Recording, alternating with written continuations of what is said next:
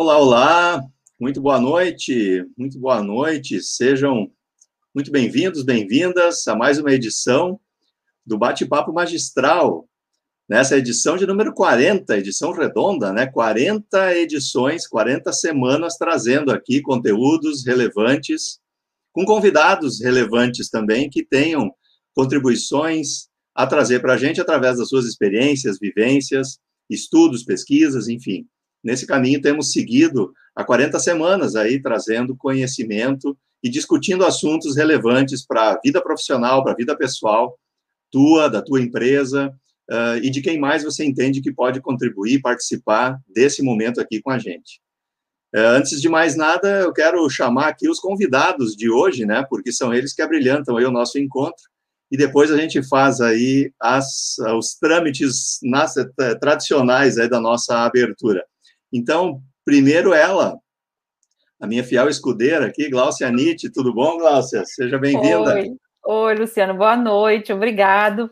Sempre é um prazer estar aqui, né? Agora a gente tem um assunto novo, esse é um assunto que a gente ainda não tinha conversado aqui nas nossas lives.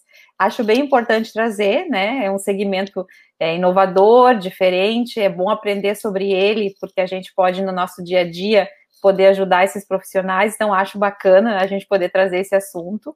Estou bem curiosa, porque confesso que também tenho aí alguns aprendizados para fazer.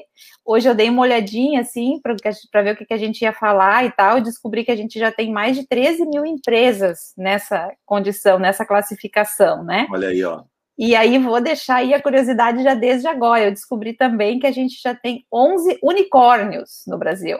Então, não Eita. sei, não sei, não que sei. Que vamos... vem a ser isso, hein? Que bicho é esse, né? Então, vamos ver aí se a, se a audiência sabe, se não sabe, fica com a gente, que no transcorrer aí, com certeza, a gente vai falar sobre isso. Muito bom, muito bom.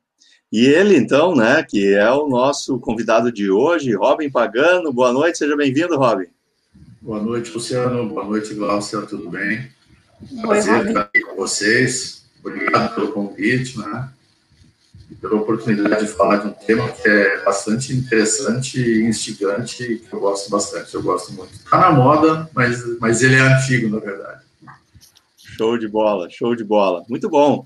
Enquanto a nossa audiência se achega, né, nós já temos aqui, sentado na primeira fila, né, já dando seu boa noite aqui, o Kleber Nóbrega, lá do outro Rio Grande, né, do Rio Grande do Norte, prestigiando aí o nosso encontro. Seja bem-vindo, Kleber. Daqui a pouco mais audiência também se apresentando por aqui. Digam para a gente de onde vocês nos assistem, de onde vocês nos acompanham. Tragam também as contribuições, compartilhem esse tema com quem mais vocês entendem que possa se beneficiar desse assunto. É, manda esse, esse, esse nosso encontro para outras pessoas aí também, compartilhe com seus contatos. Uh, siga a Magistral, consultoria e capacitação lá no Instagram, no Facebook, aqui no YouTube, no nosso canal para você receber mais conteúdos nossos e conhecer um pouco mais a respeito do trabalho que temos feito. Muito bom. Dito isso, né, o que nos traz aqui são perguntas como essa parecida que a Gláucia trouxe há pouco aí, né, de, de empresas unicórnio. Hoje nós vamos soltar os bichos aqui, né? Segundo consta, nós temos aí uma penca de assuntos é, para trazer a essa discussão. Mas antes de mais nada, como a gente tem feito de costume aqui, Robin, eu gostaria que tu dissesse quem é o Robin, né? Da onde, quem é, da onde vem, do que, que se alimenta, né? Como é que chegamos até aqui, Robin? Conta um pouco aí da tua trajetória e por que esse mundo das, da, do empreendedorismo, da inovação, das startups tem te aficionado tanto. Legal, vamos lá. Uh, bom, eu sou, eu sou, eu sou gaúcho aqui de, de, de, moradia, né, casado com uma gaúcha, sou paulista, na verdade, paulistano, tá, mas estou aqui desde 77, fiz engenharia eletrônica aqui em Porto Alegre, uh, me formei em 82, quando iniciei minha carreira profissional, tá, trabalhando primeiro como engenheiro de testes, testes de hardware, software, desenvolvendo testes para equipamentos de informática, principalmente computadores, supercomputadores, supermicrocomputadores, melhor dizendo, né, não supercomputadores. Uh, fui gestor de área de pesquisa e desenvolvimento né, nessa linha, fui gerente gestor também na área de processos e depois na área de serviços. Então, tive uma experiência bastante ampla durante uns 12 anos.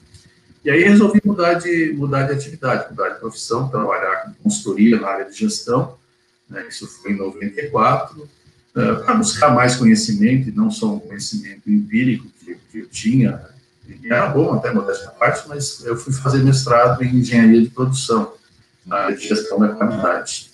Isso ao longo de 94 fiz, fiz as disciplinas. Uh, conheci um, um, um professor que também era diretor de um centro de gestão empresarial, eh, em Santa Catarina, na Fundação CERT, né? uma fundação que, inclusive, hoje trabalha bastante nessa área de, de startups, né? através de outras unidades de negócio, e ele me convidou para trabalhar com ele lá. Uh, como eu já tinha essa questão de, de, trabalhar com consultoria, eu fui para lá, tá? E, eu, e a minha, e, eu, e, dentro do meu mestrado, eu conheci uma coisa chamada QFD, desdobramento da função qualidade, que é uma ferramenta japonesa e que trabalha basicamente inovação uh, que talvez muitos dos inovadores de hoje em dia não conheçam, mas é uma ferramenta bastante importante bastante útil. Tá? Então, desde lá, desde 94, eu tenho trabalhado com isso, consultoria e educação empresarial nessa área de gestão, estratégia, inovação, empreendedorismo e qualidade, que estão muito conectadas né, entre, entre si. Tá? Uh, em, 90 e, em 98 eu fundei a empresa própria, eu saí da, da Fundação 7, formamos uma empresa, fiquei um ano nessa empresa, depois saí, fundei a minha empresa própria de consultoria aqui em Porto Alegre, voltei para cá, a Inteligente Assessoria Empresarial, uh, e a partir de lá, desde então, eu tenho trabalhado nessa área a partir dessa empresa. Essa empresa gerou alguns, alguns frutos, né, um spin-off, como a gente fala, foi a Statuap, então, é, um, é uma área de negócios focada em empreendedorismo inovador.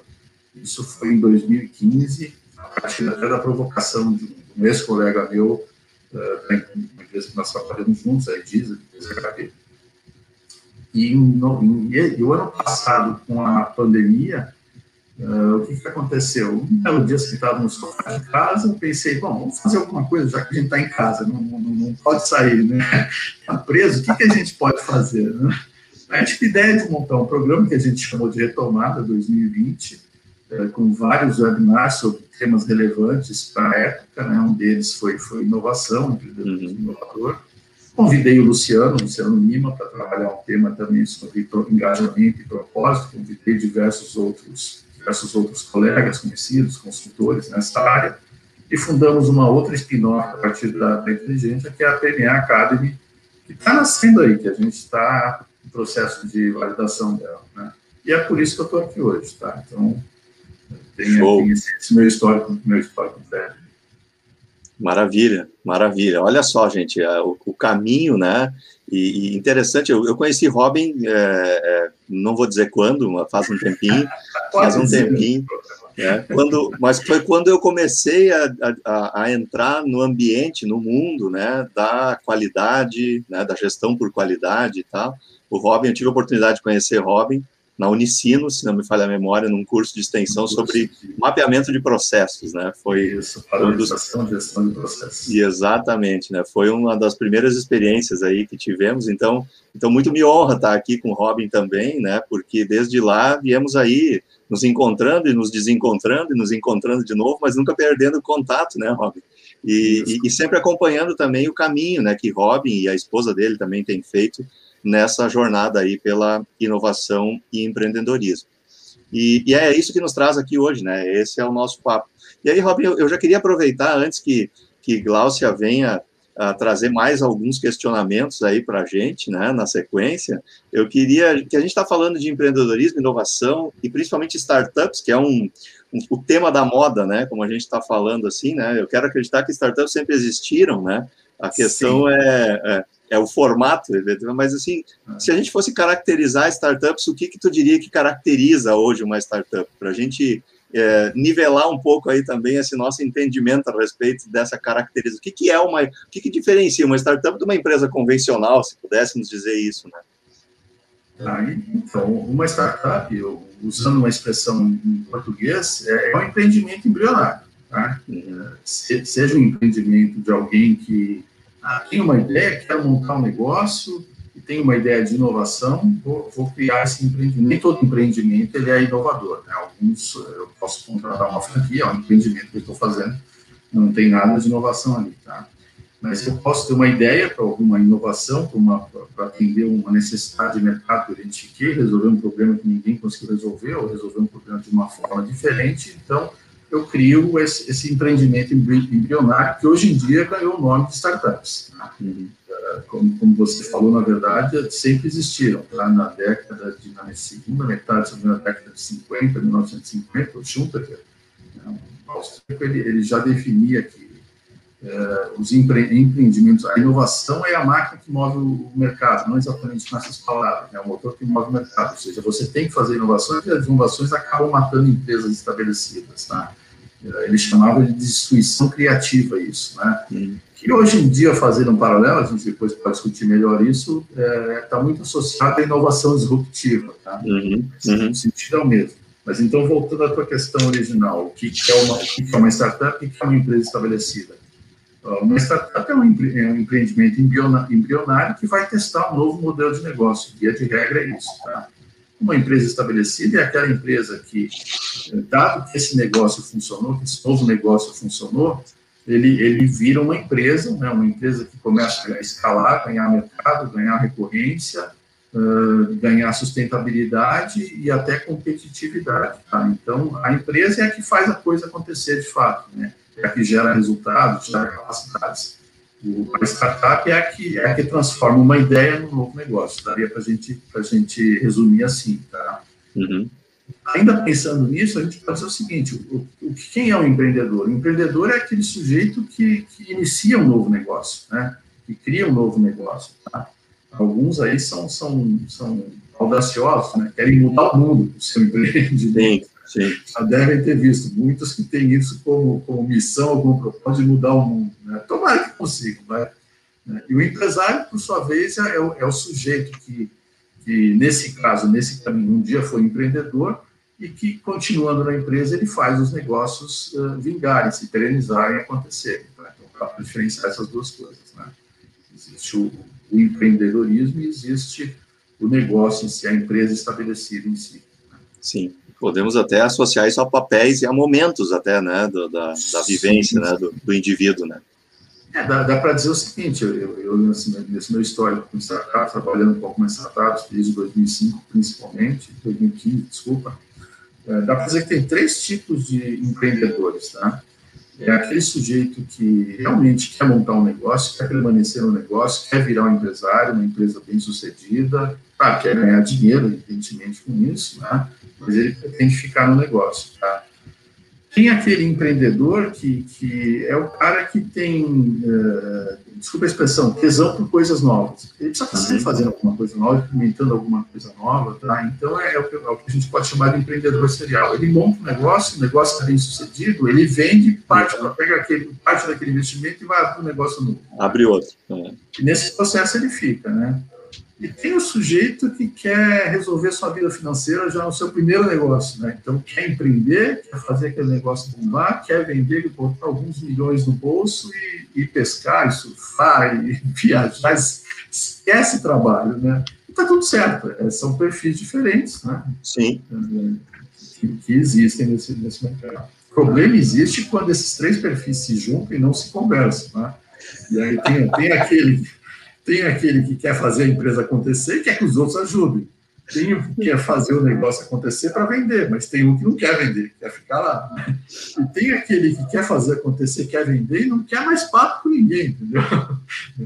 Então, precisam se conversar. Mas tem esses três perfis, tá? Ah, é, é... Glaucio, algum, algum, ponto, algum ponto aqui? E tem o intraempreendedor, que a gente pode explorar daqui a pouquinho.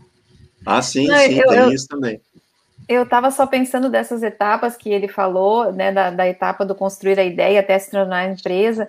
Eu não sei, a gente atende muito o escritório contábil, né? E dos escritórios que eu tenho, eu acho que, que eu tenho contato, eu acho que eu só conheço um que atende startup. Eu entendo que, que o profissional tem que dar um atendimento diferenciado, porque ela não é uma empresa formal como tal, mas ela já precisa de alguns assessoramentos também na área fiscal, legal, né? É, com certeza. Qual é um problema, às vezes, que, que, a, que as startups vivem, tá? Uh, o sujeito que é empreendedor ele tem uma ideia, né? geralmente uma ideia, principalmente hoje em dia, nessa área de tecnologia, com, soluções ligadas muito a, a internet, né? Uh, que é fácil você até, relativamente fácil você desenvolver um negócio, tá? E se você falhar, também não tem muito problema, porque às vezes o teu, o teu investimento é baixo, tá? Mas esse pessoal, eles, eles, eles conhecem, muitas vezes, a parte, a parte técnica, conhecem tecnologia, conhecem aquilo que eles estão criando. Uh, eles não entendem nada, e não é nenhum demérito. Todos nós aqui começamos sem entender nada de gestão, tá? mesmo tendo feito uma faculdade de administração, de engenharia, seja o que for, tá? Uh, entendendo alguns conceitos, mas não tendo a habilidade prática de pôr isso em prática. E quem nem estudou administração, pior ainda, né? Então, uhum. vai ter que aprender fazendo, né? E aí tem coisas que eu tenho que cuidar com aspectos financeiros, aspectos administrativos, gestão de pessoas, eh, conhecimento sobre liderança, como é que a gente se torna um líder, né, que, que, consegue desenvolver equipes, como é que a gente faz delegação, tá? E tudo isso normalmente não está no sangue do empreendedor, ele vai ter que aprender. Uh, e essas questões mais legais, principalmente, que é uma coisa muitas vezes chata, até, né? Uhum. E, e para quem não conhece, para quem não tem, não tem afinidade com isso, ele precisa de ajuda, com certeza. Tá? Ele vai precisar de ajuda. Ele vai precisar desenvolver uh, competências na sua empresa, não precisa necessariamente ser ele, pode agregar pessoas, pode agregar serviços, né? dependendo do tipo de atividade. Se for uma atividade fim, eu diria que ele precisa desenvolver essas competências na empresa. Se for em atividades meio, ele tem que buscar parceiros que tenham mais competência uhum. para isso. Né? Não tem por que ficar atendendo tudo. Essa, Muito bom. Ideia. Muito bom, eu muito bom. Eu até tenho um modelo de negócio, depois a gente pode falar um pouquinho deles, para como trabalhar com startups, que, que mostra essas, essas etapas, o desenvolvimento de uma startup, como é que vai evoluir. Então, uma startup, é, dá para pensar assim, ela, ele, é um, ele é um empreendimento temporário. Uhum. Ele tem que ser um empreendimento temporário. Ele é transitório, né? É transitório. Você, você teve uma ideia, você coloca aquilo em prática, você vai transformar aquilo num negócio de sucesso, a partir dali ele deixa de ser uma startup. Só que hoje em dia a gente encontra no mercado uh, como está na moda, startups que têm 10 anos de mercado. Não, me desculpa, mas não é mais startup. startup há muito tempo. Muito tempo. Pode ter a cultura startup internamente, ok? Né? Que é você fazer, o, manter um processo de, de intraempreendedorismo, de sempre criar inovações, ok, tá? Mas a empresa em si não é mais uma startup. Muito bom. Eu estou querendo, eu tô querendo explorar esse tema do intraempreendedorismo aí. Estou pensando em algumas, em algumas questões aqui que eu acho que nós vamos, nós vamos avançar bem. Deixa eu fazer o seguinte aqui. Deixa eu dar a voz rapidamente aqui a nossa audiência que chegou aqui para prestigiar o nosso encontro. Está aqui Marcelo Bernardes dando seu boa noite. Está né? Tá aqui a, a Vênis Bota, lá das Minas Gerais, com a gente aqui também. É, o Evair, lá da nosso cliente lá da, de Porto Alegre. É, temos aqui a Tatiane dando seu boa noite também. O, o Sidão Dias, eu gosto quando o cara bota por apelido, né? O nome, né? É, é o Sidney Lopes Dias, já teve conosco aqui o Sidão, né? Professor Leonardo Cataldo, que já teve com a gente, está aqui também prestigiando aí a nossa discussão a respeito de empreendedorismo. Olha quem chegou aí também, Jardel Bez, Jardel Bez conosco também, um colega de longa data. Né? Este homem vai trazer questões ligadas a startups, a processos. Esse, aqui nós vamos, nós vamos, vai enriquecer o debate hoje. Nós vamos ter broncas bacanas aqui hoje. Vai ser muito bom, muito bom. Robin, tu estava falando já aí de é, empreendedorismo. Eu vi tu, come, tu começou a falar sobre algumas temáticas assim. É, que uma empresa depois que, que ela, ela deixa de ser uma startup, ou seja, depois que ela já traciona, como tem um termo que o pessoal usa, né? Ou seja, ela já ganhou corpo, né? Vamos dizer assim. Ela, é, a startup tem uma característica de ser uma empresa é, escalável, ou seja, que ela tenha a condição de crescer rapidamente. Isso, isso tem a ver com tecnologia, é uma pergunta, né? Tem a ver com ser uma empresa de, de tecnologia, ou seja, na internet, né? Tá? Né? Uma outra questão é a questão da, é, de como que internamente os processos se estruturam. Eu diria que é, ela é mais informal no início, ela precisa ser mais ágil, mais rápida, né? É, e aí tem também essa questão das metodologias ágeis, tem o tal do MVP, né? É, eu queria que tu falasse, que tu falasse um pouco dessa assim, que é um pouco do que tu falou dessa questão da estrutura Sim. da startup, né? Como é que funciona isso para depois a gente falar um pouco do intraempreendedorismo? isso para mim é muito legal, porque isso não precisa ser uma startup para trabalhar em empreendedorismo também, né?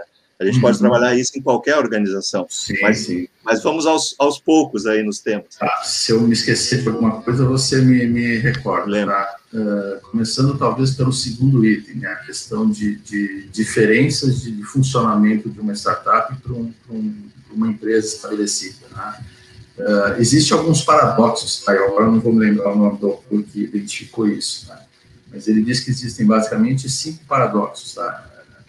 entre uma startup e uma empresa estabelecida, né?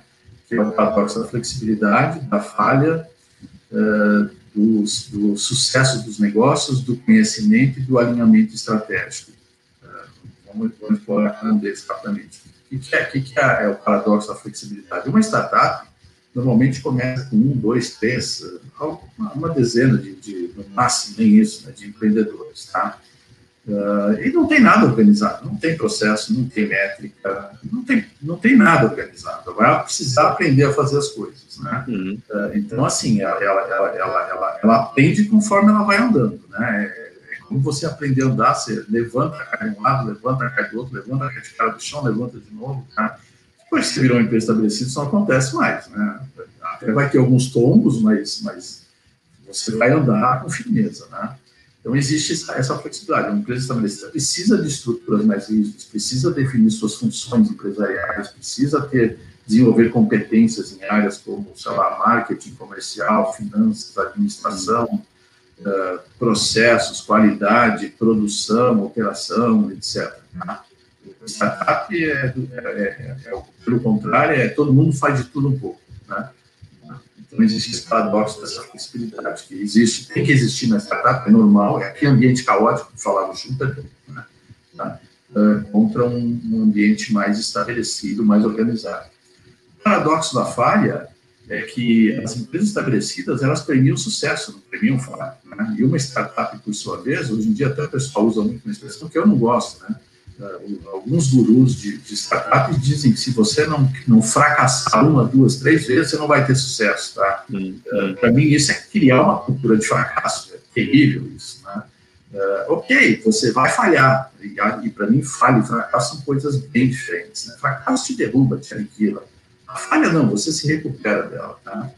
Uh, mas talvez isso venha da tradução em inglês, né? Porque, porque hum. em inglês só existe a palavra, pelo menos até onde eu sei, feio, né, que o pessoal, a tradução normal é fracasso, tá? Mas aqui no Brasil nós temos fracasso e temos falha. Em português nós temos fracasso e falha. Mas vamos lá. Então, uh, numa startup, como você vai experimentar algumas coisas, uma forma de experimentar é o que você falou, é o tal do MVP, o produto mínimo viável, né? Já vou chegar lá na questão sobre a internet. Uh, o que, que acontece? Então, às vezes você vai montar um, um, um, um protótipo, digamos assim, e não vai funcionar, vai falhar. É, você refaz, revê algumas funcionalidades tal, até, até ajustar ele, até fazer ele funcionar. Então, como é que você vai premiar sucesso nesse caso? Sucesso é, eu diria que nesse caso, é você falhar o mais rápido possível, com o menor custo possível, né, aprender rápido e corrigir isso. Tá? Uhum. Esse é o sucesso relacionado a uma startup, está muito relacionado à tentativa e erro. Né? Uh, já numa empresa estabelecida, não você só é premiado pelo sucesso. Se você falhar, esconde os dedos, tá? Esconde os dedos. Então, esse, esse, é o paradoxo da falha. O paradoxo do sucesso nos negócios também, se, se a gente tem uma linha estratégica, um portfólio de produtos, a gente está indo por aqui, a gente tem sucesso, ah, uma empresa estabelecida tem dificuldade de, de, de enxergar coisas paralelas que ela podia fazer fora do seu, do seu core business, né? Eh, para poder ganhar mais mercado, para poder se manter competitivo ao longo do tempo, tá? Porque ela está todo mundo uh, olhando para aquilo que dá que dá resultado para a empresa nesse momento. Sim. Uh, o paradoxo do conhecimento tem a ver com o fato de que quanto mais eu sei, mais eu acho que não preciso aprender nada novo. Né? Isso acontece também, a gente vê muito por aí. Né? Quanto mais eu sei, mais eu acho que estou pronto. Né? A gente nunca está pronto, a gente está sempre aprendendo alguma coisa nova. Tá? E o paradoxo do alinhamento estratégico tem um pouco a ver com, com o sucesso nos negócios, né? Com a questão de, de você premiar quem tem sucesso, premiar os negócios que têm sucesso, investir mais naqueles negócios. Então, todo mundo fica. Se está todo mundo fazendo a mesma coisa, por que, que eu vou me arriscar em fazer alguma coisa diferente? Então, uhum. dentro de uma empresa estabelecida, às vezes a gente tem essa dificuldade. Tá? Então, esse, esse é um aspecto. Né? A questão de internet, se startup está muito ligada à internet, né, a software principalmente, tá?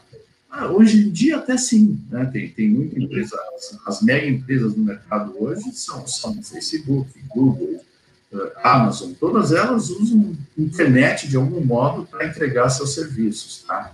Mas não necessariamente uma startup é uma empresa de internet, por exemplo, o Elon Musk, né, mega empreendedor, investidor, ele tem duas empresas que não tem nada a ver com a internet. A Tesla, que é um fabricante de automóveis uh, com motores elétricos, tá? Uh, e a falha ali, o fracasso é grande, né? Se você, uhum. produzir um carro, projetar um carro, começar a produzir e descobrir que tem falhas, global, né?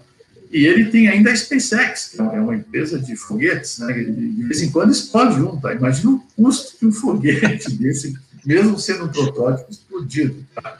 Então, não é bem assim de que se você não fracassar, fracassar, fracassar, você não, vai ter sucesso. Eu imagino que ele trabalha para não ter fracasso, né? Até porque ele tem testado foguetes muitas vezes sem tripulação. Imagina se tem uma tripulação lá dentro, é que o negócio explode, né? Complicado, tá? Então, necessariamente, uma startup não está ligada à internet. Hoje em dia está muito em função de, de, desse histórico dessas mega, mega, mega empresas de tecnologia. E é Sim. fácil muitas, muitas vezes você criar uma solução via um app, via um, um site de internet, né, um software as a service, por exemplo, tá?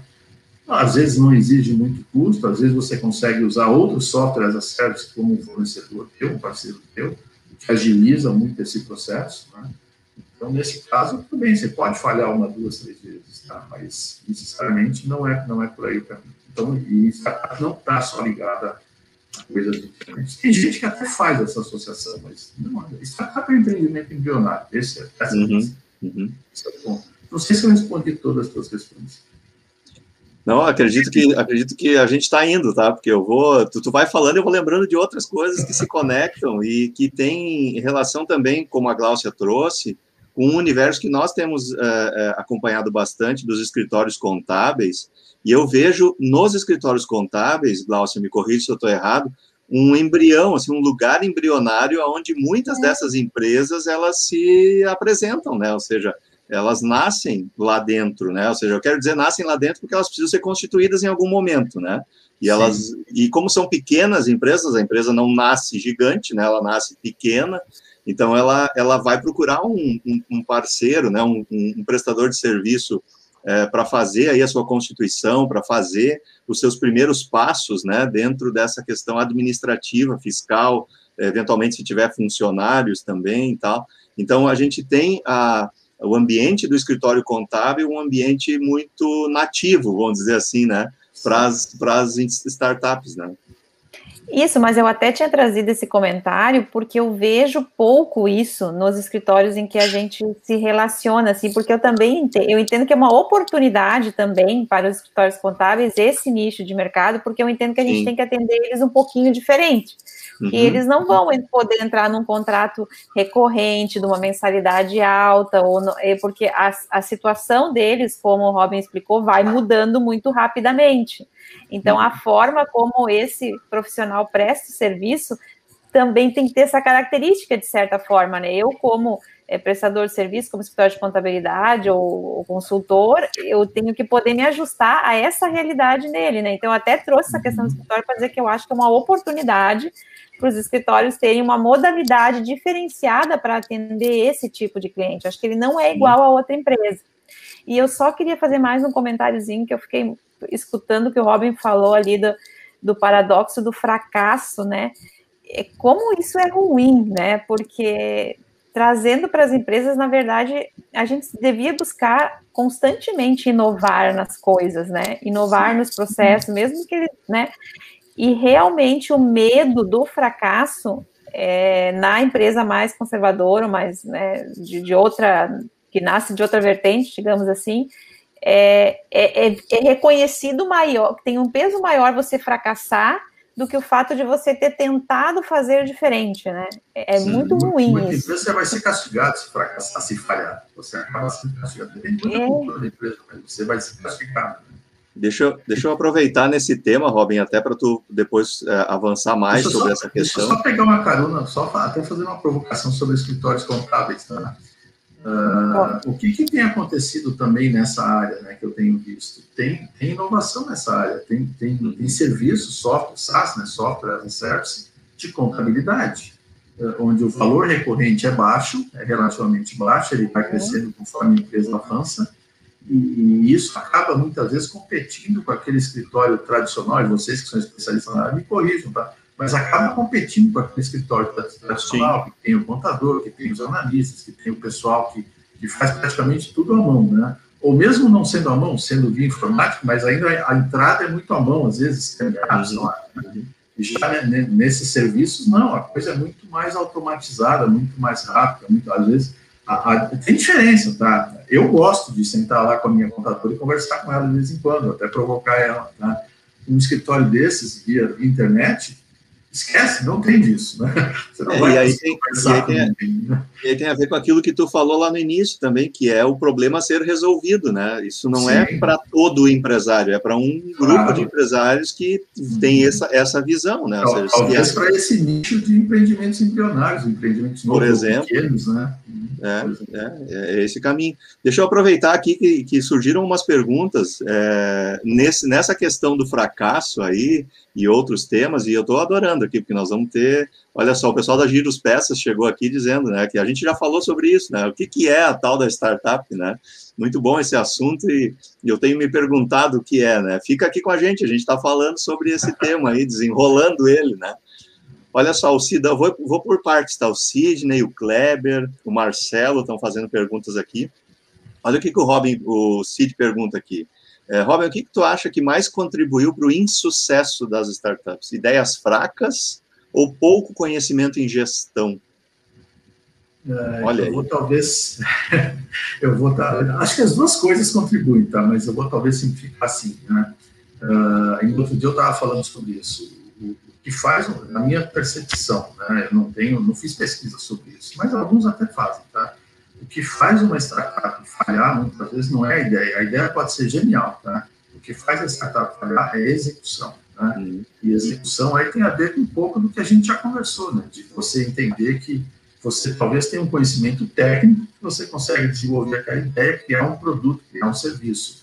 Mas tem coisas que você não sabe e você vai precisar aprender ou buscar parceiros que saibam fazer né? que aí é a evolução da empresa, é saindo do ambiente startup, ambiente mais flexível, mais caótico, que naquele momento é necessário, para uma, uma, empresa estruturada, com processos, né? não precisa, e não é, e, e quando eu estou falando de processo, a gente fala de burocracia, processo é burocracia, mas tem a boa e a má burocracia, né? Você precisa valorizar aquilo que é necessário, aquilo que pode te colocar em risco, Outras coisas você pode deixar, deixa as pessoas resolverem, elas vão resolver. Se você tiver contratar boas pessoas ou tiver bons parceiros, eles vão resolver de algum jeito. Tá? Então, é, é, é o, que faz uma startup fracassar muitas vezes é, é problema de execução. Né? E aí entra também o perfil dos empreendedores, né? entra a questão de desentendimentos, porque um quer uma coisa, outro quer outra coisa, outro quer uma terceira coisa, não se conversaram, não se ajustaram, e vai estourar lá na frente. Tá? Esse é o ponto. Isso, isso, sim, isso pode acontecer também em empresas com 50 anos de idade, né? Quantas empresas com 50 sim. anos de idade que descobrem que, que os, os, sócios querem coisas diferentes aos 50 anos de idade, né? Aos 50 anos de idade. É, olha só, o Nóbrega, o Kleber, ele pergunta aqui, talvez tu, tu tenha é, alguma informação de estatísticas recentes sobre taxa de sucesso e insucesso de startups. Alguma, alguma questão nesse ponto aí, Rob? É recente, recente eu não levantei, tá? Eu tenho, eu tenho alguns dados de, de uns 10 anos, mais ou menos, né? Uh, um pouquinho mais, 2015, tá? O número não mudou muito, é em torno de, até o segundo ano, 25% das, das empresas falham, tá? E aí são, são dados do Sebrae, se a gente procurar, a gente encontra, tá? Uh, necessariamente o Sebrae não faz essa distinção se é uma startup ou não é uma startup. Sim, ele olha pela empresa. Novo, né? Se é um empreendimento novo, a gente pode considerar que, que as startups estão ali dentro. Tá? Então, é, um quarto delas não passam do segundo ano. Tá? Uh, se a gente avançar um pouco mais, a, esse número até aumenta. Né? Conforme a gente avança, eu não tem esses números aqui Deixa eu Claro, claro, por só, favor. Só para complementar o Robin, não, não tanta taxa de sucesso, mas eu tinha visto até numa reportagem da, da Globo News ali, que o número de startups no Brasil cresceu 20 vezes nos últimos oito anos. Então, uhum. assim, é, com essa, mesmo com uma taxa de insucesso, né, é, o número vem aumentando muito nos últimos anos. Não, mas tem, se a gente pensar, olha, entender o cenário, contexto brasileiro nesses últimos anos, né, principalmente nos, na última década, talvez, ou de 2014 para cá, né, principalmente, uh, o que, que aconteceu? Uh, nós tivemos recessão, recessão forte, agora, agora o problema da pandemia, fica em casa, empresas fechadas, empresas que não suportam passar um ano fechado, acabam, acabam quebrando, acabam, acabam fechando, ou seja, muita gente, inclusive qualificada, gente com, com, com formação superior, com, com, mestrado, com doutorado, com especializações, MBA, e que acabam tendo que descobrir alguma coisa para fazer, né? E acabam empreendendo, tá? Uh, e aí depende muito do perfil de novo, né? Se eu estou fazendo isso por uma necessidade que eu preciso pagar as contas, mas eu nunca tive um perfil empreendedor, talvez eu tenha uma, eu, eu, eu, eu, eu acabe entrando na estatística de insucesso. Tá? Mas se eu me preparar, se eu já tinha uma vontade de fazer alguma coisa e, e aquele ali era, era, o empurrão que eu precisava, né? Tá? Então é, é, é, por isso que surgem esses, esses empreendedores, né? Em número cada vez maior. E acho que vai crescer nos próximos anos, até em função da pandemia, das consequências da pandemia. Eu não sei se o Luciano travou ali para nós. Acho que ele travou, né? Não estou te ouvindo, Glaucia, também. Oi, desculpa. Não, acho ah, que não. o Luciano, o Luciano travou um pouco ali. Vamos ver se ele consegue ah. voltar daqui a pouquinho, porque eu não tenho acesso à pergunta do, do público. Não, eu até estou vendo aqui algumas, não sei se eu consigo. Né? Mas respondendo talvez aquela tua pergunta, empresas unicórnio. Né? Isso, ficou faltando aí, ó, o ah, pessoal está esperando. Que é uma empresa que unicórnio? É? é? até um nome interessante, se a gente. Antes de explicar o que é, né? Imagino que boa parte do público até saiba, mas antes de explicar o que é, uh, é simples entender, tem a ver com o valuation, o valor da empresa, né? Frente, frente ao mercado, tá? Mas é interessante porque o unicórnio é um ser mitológico, é mito, né? ou seja, o unicórnio de fato não existe. Tá? Mas existem as empresas unicórnio, que são aquelas que de algum modo foram valorizadas a, a, na faixa de um bilhão de dólares. Tá? Então, uma empresa que chegou a uma valorização de um bilhão de dólares, e essa valorização pode ser em função do crescimento que ela tem tido, né? uh, do mercado que ela vem ganhando e, projetando isso para frente, ela vai chegar nesse valor. Pode ser também em função de investimentos, aporte de capital que ela recebeu para ajudar ela a crescer mais rápido, né? E se esse aporte chegar à faixa de um bilhão de dólares, ela vira, ela entra para o clube dos unicórnios, vai, ela vira uma empresa unicórnio. Então, basicamente é isso, tem a ver com a valorização da empresa. É, e nós já temos algumas, né, no Brasil. Aqui eu tinha notado aqui que o iFood, o Quinto Andar, que é aquela empresa de aluguéis, né, tem uma uhum. empresa de educação, uma empresa de táxi também, aquela 99 táxi, todas elas já estão nessa, nessa valorização, né. Uhum. Então é um número. A táxi começou com. A 99, né, ela começou, na verdade, com o Luciano falou antes de MVP, né, o mínimo produto viável. Tá? Uhum. Então, o, que é, o que é, isso? É uma forma de você testar a tua ideia, uh, em princípio, sem gastar muito. Tá? Como é que eles começaram? Conheço um pouquinho da história deles ali. O, criador da ideia, o que, que, ele, o que, que, ele fez? Ele montou um site onde você pediu um táxi pelo site, tá? Uh, por telefone, seja o que fosse. Você ligava para ele, pediu o táxi, ele desligava, ligava para o ponto de táxi mais próximo daquele endereço da pessoa que estava pedindo o táxi mandava um táxi lá, tá? E depois o táxi cobrava dele a, a corrida, alguma coisa assim. Ou seja, ele fazia um papel que, teoricamente, seria do sistema que estava na internet que deveria estar fazendo. As pessoas não sabiam, ele fazia isso por conta dele. Então, ele conseguiu testar aquela ideia dele. Viu que, olha, legal, o pessoal gostou da ideia, o pessoal contrata isso, né? E aí, sim, ele foi desenvolver um sistema para deixar isso automatizado, tá? Então, essa é a história que eu conheço do 99. Que bacana, bom? muito bom. Oi, Luciano, voltou? Tudo bem com vocês? Estou de volta aqui, estou de volta. É. A startup é aquela que, o, que, que a gente usa para fazer a transmissão, de vez em quando ela me dá um. Você é. perdeu é. a explicação da empresa unicórnio, agora você vai ficar ah, sem isso. Olha aí, olha aí, viu? Viu como é? Isso aí é, é, pergunta coringa. A gente tem uma pergunta que fica no ar, né, Glaucio, para esses episódios, né? Com certeza. É, então eu quero seguir aqui, aproveitando, Robin, essa, essa discussão. Uh, três questões aqui que, que, que, apareceram, aliás, duas questões, né? O Marcelo está perguntando sobre investimento e tem a ver com a empresa unicórnio, né? Sim, é, a valorização da empresa, né? Ele está perguntando aqui que se a startup é uma forma de captar recursos para colocar em prática uma ideia inovadora, ou uma oportunidade de investimento de quem tem recursos em ideias inovadoras, né? De quem tem recursos em ideias inovadoras. Qual seria o viés correto? Se é, se é correta a palavra também, né? Talvez não. Enfim. É, eu, eu nem diria que, que, seria exatamente isso. Você, a não ser aquele, aquele empreendedor que quer quer realmente é, montar um negócio para vender, ficar milionário e, e, investir em novos negócios, ou não fazer mais nada na vida e pescar, tá? então ele está montando para captar recursos, né? mas ele precisa fazer uma coisa que funcione, evidentemente, senão não vai conseguir claro. captar recursos. Tá? por sua vez, é uma, é uma, ninguém, acho que ninguém cria uma startup na base, pelo menos não deveria ser essa a intenção, para a ideia de captar recursos. Né? A gente cria uma startup porque a gente quer empreender e tem uma ideia para uma solução que vá ao encontro de uma necessidade do mercado, né? um problema que não foi resolvido, um trabalho que uma empresa precisa fazer e não conseguiu fazer ainda, ou ninguém fez para eles, tá? Então, é para isso que a gente monta uma startup. Agora, claro, para crescer e crescer rápido no mundo capitalista que a gente vive, a gente precisa de recurso financeiro. Então, nada melhor do que montando a startup, validando ela, mostrando que ela começa a ganhar mercado, começa a ganhar clientes, buscar investidores para acelerar esse uhum. processo de ganho de escala. É, muito bom, muito bom. Muito bom. respondido, Marcelo. Com certeza, com certeza.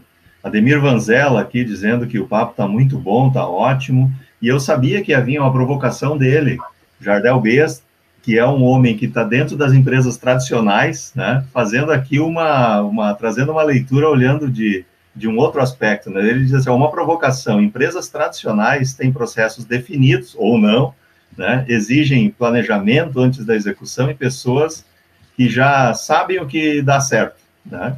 O melhor não é de fato a experimentação. E aí eu quero trazer também a questão do intraempreendedorismo, né, Robin? Essa coisa de a gente trabalhar os experimentos e, e, o, e o empreender interno também, né?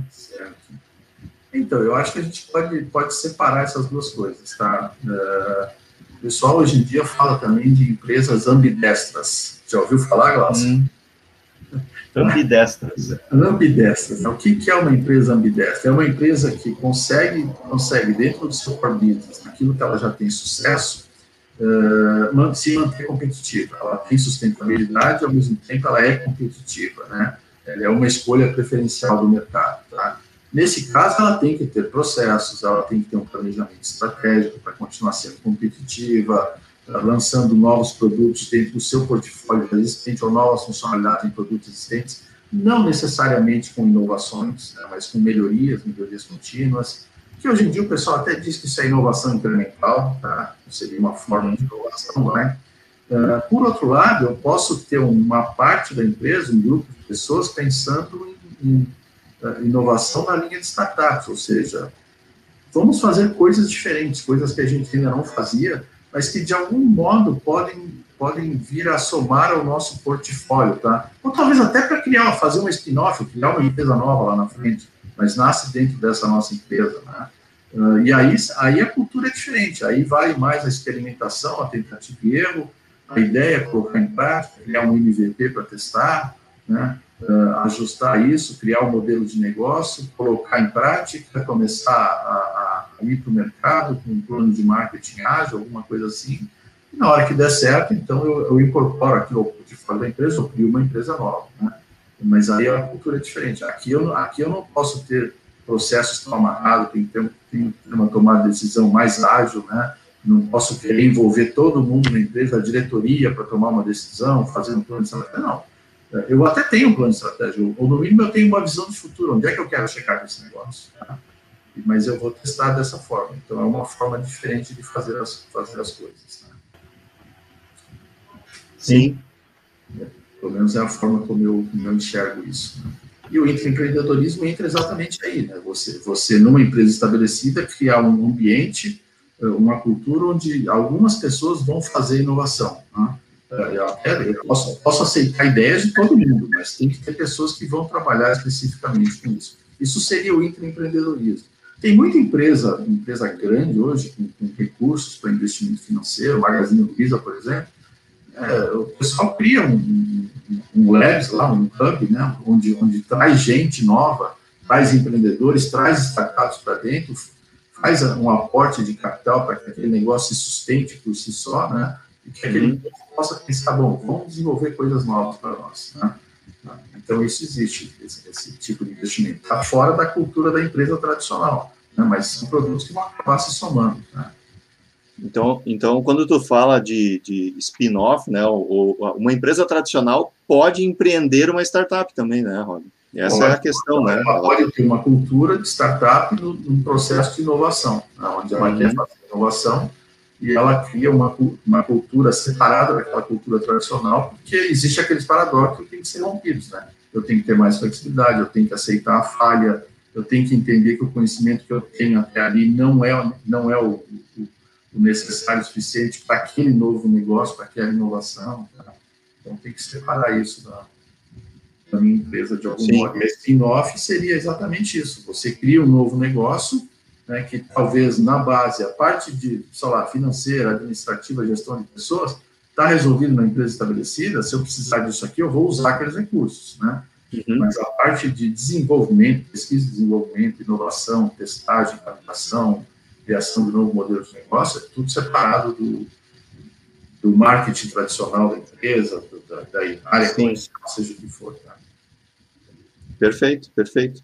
Uh, eu estou aqui, uh, a Glaucia provavelmente vai trazer alguma questão nesse aspecto também, mas eu estava aqui pensando, né, olhando, uh, trazendo de novo, assim, para a experiência mais próxima agora que eu tenho observado com escritórios contábeis, por exemplo, eu tenho visto, Robin, alguns escritórios na, na, sua estratégia, né, de, de diferenciar o serviço do escritório, porque esse serviço é um serviço que cada vez mais tem sido é, automatizado, né, e vamos pensar assim, então talvez ali na frente o modelo de negócio no escritório contábil vá mudar bastante, no que tu falou antes lá no início, né, de, de pessoas ainda trabalhando para imputar dados, ou, né, é, e isso se tornando de forma mais autômata, né, mas aí as empresas, alguns escritórios começando a trabalhar a construção de novos serviços, e esses novos serviços virando outras empresas, Uhum. Como é o exemplo dos, da, da, da, da terceirização do financeiro, é, dos seus clientes ou não clientes também, porque podem fazer uhum. isso para qualquer organização, né?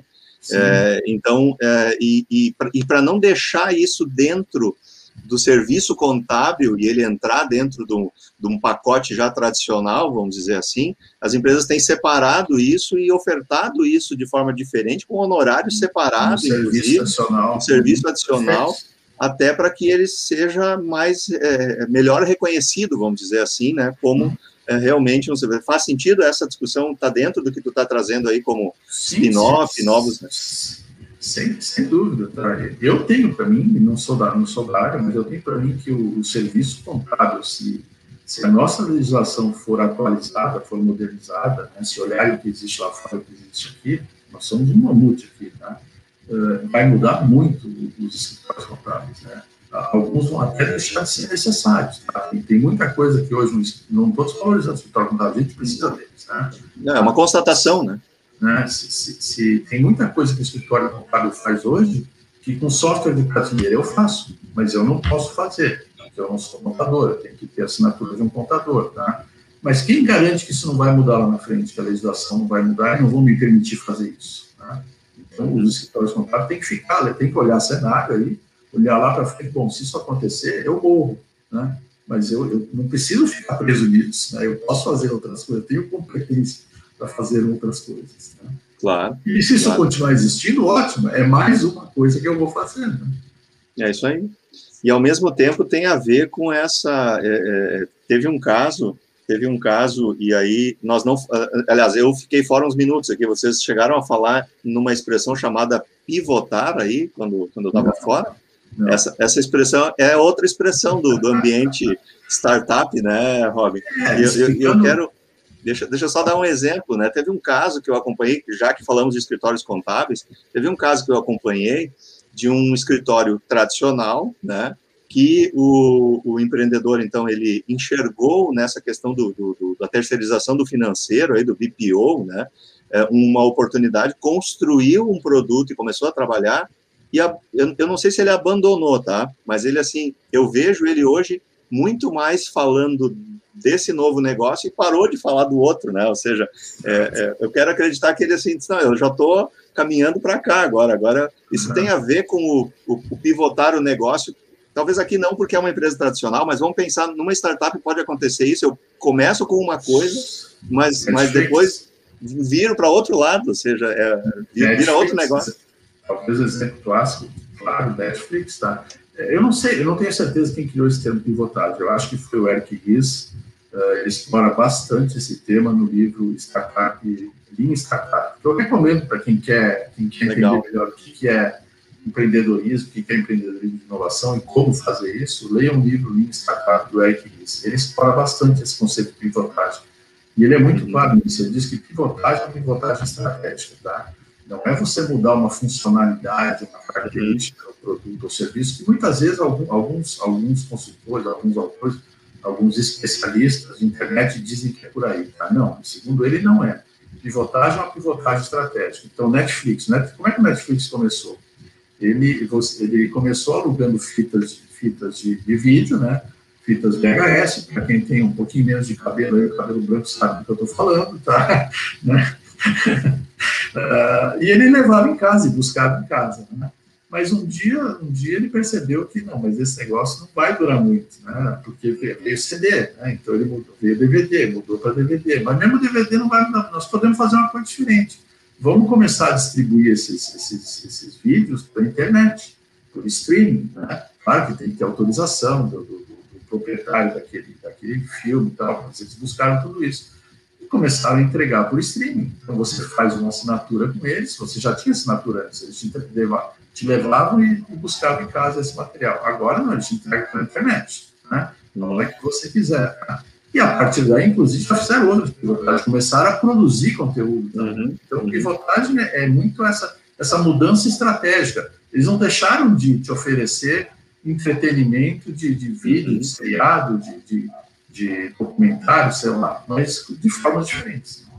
E vai, e vai mudando também a escala de desafios, vamos pensar assim, né, Robin? Assim, assim, e quando eu vou aprendendo, aí como tu estava falando antes, conforme eu vou aprendendo, não que aquilo passe a ser algo simples, mas eu, eu, eu já posso evoluir para um outro caminho, porque aquilo, aquilo aí eu já domino, né? Então, por exemplo, o streaming, quando eles saíram do físico para o streaming, foi uma, um super aprendizado, né? E ganharam, quando, né?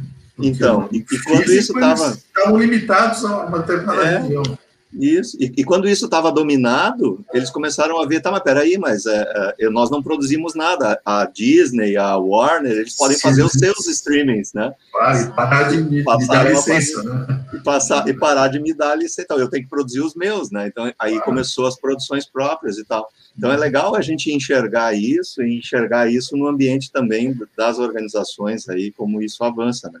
Então, uma empresa, uma empresa já estabelecida, eu acho muito legal essa questão de que uma empresa estabelecida ela pode desenvolver uma cultura startup também, né? Sim, é. E isso, isso é, às vezes fica essa coisa, né, de que é nós e eles, né? E, e, e é. não necessariamente aí. E, e, tem outra questão também, né? Ah, outro dia eu estava ouvindo o, o, o, cara da, o cara é bom, né? O, o gerente, o diretor de marketing da Tecnisa, estou tentando lembrar o nome dele agora aqui, não me ocorre. É, ah, não, vai, não, vou, não, vai, não vou lembrar, mas ele, ele falou um negócio, ele disse assim, eu tenho hoje no meu marketing mais de 20 startups conectadas para me ajudar a fazer o marketing da Tecnisa. Né? Então, assim, é, a, a, cultura, assim, e nós somos uma empresa que não investimos em startups, nós investimos em oferecer oportunidades para startup. Eu quero que ele emita a primeira nota fiscal dele comigo. Né? Então, é bacana quando tu vê uma empresa também com a cultura de entender o mundo, né, da startup e uhum. como que ela pode contribuir para o seu negócio, né? Ou seja, é, é, é realmente uma, uma releitura, né, do ambiente da tecnologia. É, uma forma, a gente até já comentou, uma forma de que muitas empresas, principalmente empresas que têm capital para investir, né, tradicionalmente já investia em inovações e novos negócios, uh, acelerar esse processo, é, em vez de criar uma equipe, um grupo interno para pensar em inovação na linha de uma startup, eles criam laboratórios, né, criam hubs, criam um ambiente onde eles trazem startups de fora, até que já, já tem ideias prontas, tá bom, vem desenvolver aqui com a gente, a gente dá todo o suporte que você precisa, te dou infraestrutura, te dou equipamento, uh, pago tuas contas, né, e você só vai trabalhar e vai desenvolver essa tua ideia. É uma forma de acelerar esse processo. Muito bom. Kleber Nóbrega faz uma provocação aqui, já que a gente falou de Netflix, né? Ah, eu, né? Netflix se encaixa como startup? Não, não é, mas deixou de ser startup. Deixou de ser, né? Mas tem uma cultura de startup, porque eles estão sempre pensando em criando alguma coisa nova. Sim, mas, sim. Como startup, dentro do conselho, não é empreendimento embrionário, mas... É, já não é mais, né? Já foi, né? Já foi, Muito tempo. Já foi, já foi. Robin, assim, cases, é, para a gente encaminhar aqui já os nossos fechamentos, assim, cases de referência, tu já falou de livros também, é, é, para quem quiser saber mais sobre esse tema ou cases que são relevantes de serem observados, assim, alguma dica, alguma coisa que tu, que tu te lembre que, que pode ser é, oportuno? Nossa, até falou de alguns exemplos aqui, né, que, que viraram unicórnios, né, o iFood, o 99, o Buscapé, Buscapé também foi, foi, um, foi uma, uma startup case, né? montada num, num quartinho né, de serviço da casa do, do, do Homero, o nome dele, não me lembro. Então, assim, tem, tem cases brasileiros, tá? Né? É, a gente pode pesquisar. Procurando na internet, a gente acha diversos cases. Né? Não tem toda a informação. Sim tem muita fantasia em torno, em torno de startup. É, essa era uma questão que eu, ia, que eu ia trazer. O cara cria um aplicativo, vende não sei o que, vou ficar rico em dois meses. É, é mais ou menos por aí. Não é assim, né? Uh, tem muita fantasia, tem, tem o, empreendedorismo de palco, como alguns dizem, né? aquele pessoal que é, é craque para o palco fazendo pitch. O que, que é o pitch? É o teu discurso de, de apresentação da tua startup para tentar buscar um, um investidor. Tá? Né? Então, assim, tem muito disso, né? Mas é um ambiente que, que trouxe um, um, uma novidade, trouxe uma, uma dinâmica diferente para o mercado. Tá? E que era necessário, que é necessário para o Brasil. A gente pode claro. evoluir bastante ainda nisso, né? Mas tem muito oportunista, tem muita oportunidade tem muito oportunista. Oportunista, sim, sim. Muito bom, muito bom, muito legal. Olha só, a gente, quando a gente vê, o, o negócio vira uma hora aqui, né? Nós já estamos há alguns minutos aí para fechar a nossa uma hora, que é o tempo que a gente procura é, respeitar aqui no, no nosso bate-papo. E antes de fazer a, a, despedida, Robin, eu ainda te, ia te pedir, é, ia te perguntar, né, assim, a respeito. Eu me lembro que tu já falou um pouco sobre os, os, os é, o que, que, pode fazer uma startup não funcionar, né, que é a questão uhum. da execução. Mas assim, para a gente fechar esse pacote, assim, quais são os grandes desafios assim que tu observa se a gente fosse olhar, porque a gente está falando, tem, tem a questão do planejamento, tem a questão do errar rápido e aprender rápido, uhum. tem o que, que são os grandes desafios, se a gente pudesse enumerar alguns deles, assim, que são os desafios das startups? É, eu, eu disse no início que eu, eu criei um modelo para trabalhar com startups na, na startup. Tá? E dentro desse modelo, eu entendo assim, existem três fases numa startup, né? A fase que a gente pode chamar de desenvolvimento tecnológico, que é da tua solução, solução que você vai apresentar para o mercado, a fase do desenvolvimento mercadológico, né, onde você começa a ganhar escala, você já validou, já testou, começa a ganhar escala, começa a ganhar mercado, vai descobrir ali na frente competidores, gente te imitando, né, ou fazendo alguma coisa também inovadora para atender aquele problema que você está resolvendo. E tem a fase de desenvolvimento organizacional, que é aí que eu, aí que eu vou precisar começar a me estruturar mais na parte de gestão, de estrutura funcional, uh, começar a trabalhar desenvolvimento de lideranças, tá? E essas fases, elas podem ser vencidas em etapas. Então, no desenvolvimento tecnológico, eu tenho que criar a minha visão de futuro e estabelecer a minha proposta de valor, né? Qual é a proposta de valor? Qual é o problema que eu resolvo para o mercado, tá? Uhum. Uh, e como? A partir daí eu vou fazer um, teste, vou validar isso, pode ser a partir de um MVP, um mínimo produto viável, né? que pode ser simplesmente uma ideia de conceito, um teste de conceito apresentado via, sei lá, uma apresentação do PowerPoint, fazer uma pesquisa, e pode ser até um produto funcional já, talvez não final, né? O exemplo uhum. que a gente deu do 99, né? ele ficava lá no telefone fazendo o papel do sistema, né? Uhum. Uhum.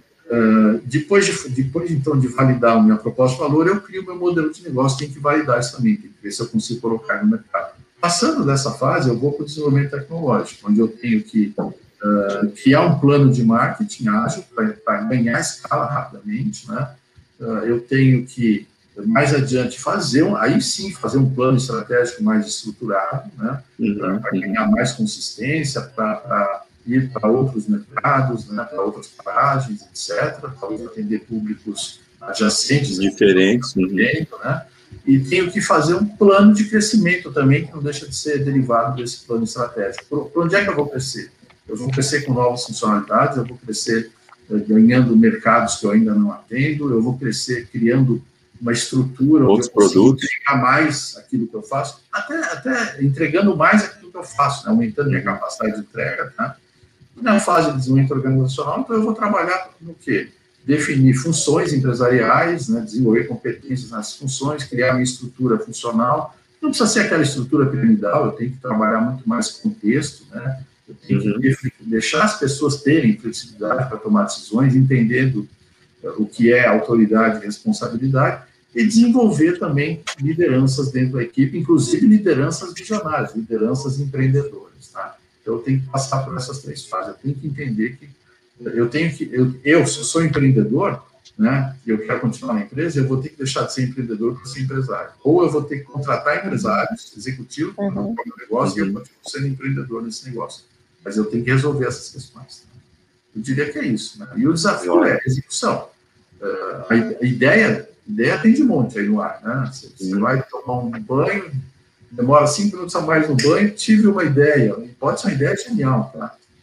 O problema é a execução, vai para a execução, precisa executar, precisa colocar aquilo em prática.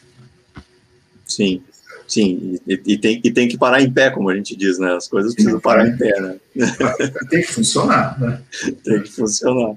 Muito bom, muito bom. É, Robin, eu só tenho a, a, a agradecer aqui a tua uh, contribuição com a gente, a oportunidade de a gente poder estar aqui trazendo esse tema aí para a nossa audiência. Eu quero fazer aqui uma rodada final, então, de despedida, né? Vou começar pela Glaucia, que vai dar o tchau dela. Depois eu passo a palavra para ti também e faço o nosso encerramento aqui, cumprindo o nosso, nosso horário aqui programado, tá bom? Glaucia, encerrando Nossa. aqui, esse, essa temática, né? Eu eu estava só ouvindo hoje, né? Então, isso que eu queria dizer, isso foi uma aula. É muito bom ficar escutando o Robin falar. Eu acho que é, a forma como ele se expressa, é, a gente consegue captar muita coisa. Eu podia ficar tranquilamente mais umas duas horas aqui te escutando. Eu acho que tu tem essa, esse dom de ensinar, hein? Porque realmente foi muito bacana. Eu queria agradecer. E, particularmente, eu adorei, aprendi bastante coisa hoje. Foi muito bom ter estado aqui com vocês. Maravilha, maravilha. Obrigado mais uma vez pela parceria aí. Né? E por, por segurar as pontas, né? De vez em quando as coisas, né? a, a gente a sai do ar. falha também. É, a, gente falha. sai do ar. Faz parte do processo, né? Faz parte uhum. do processo. Eu e Robin tivemos um episódio desses na, na jornada, né, Robin? É. Na retomada 2020, né? eu fiquei falando meia hora. Meia hora. Eu fiquei falando meia hora e não estava mais no ar. Muito, Ai, meu Deus. Foi muito divertido. muito bom. Robin. É, bom, eu quero, quero agradecer vocês de novo pelo convite, pela oportunidade, muito, muito bom estar aqui. Assim como a Glaucia, eu também ficaria mais uma hora, duas, falando aqui com vocês tranquilamente. É um tema, é um tema apaixonante, é um tema que eu gosto bastante. É um tema a ser bastante explorado ainda no país, né? Inclusive, em termos de legislação, a gente precisa melhorar bastante coisa, né? Precisa, precisa deixar esse povo empreender sem, sem, sem, sem, sem a, as leis atrapalharem, né? E leis precisam existir, evidentemente, regulações precisam existir, mas tem muita coisa que isso atrapalha, tá? Mas então, assim, é um tema bem, bem, bem, bem apaixonante. Eu agradeço a vocês a oportunidade de estar aqui com vocês, né? Uh, se eu não conseguir responder alguma questão, porque não deu tempo, o pessoal quiser te mandar, se você encaminhar, a gente responde por e-mail para eles, não tem problema nenhum. Tá? Tranquilo, eu ia, eu ia te pedir para tu dizer como é que te encontra, como é que te encontra, é, qual é o ah, caminho para encontrar o Robin.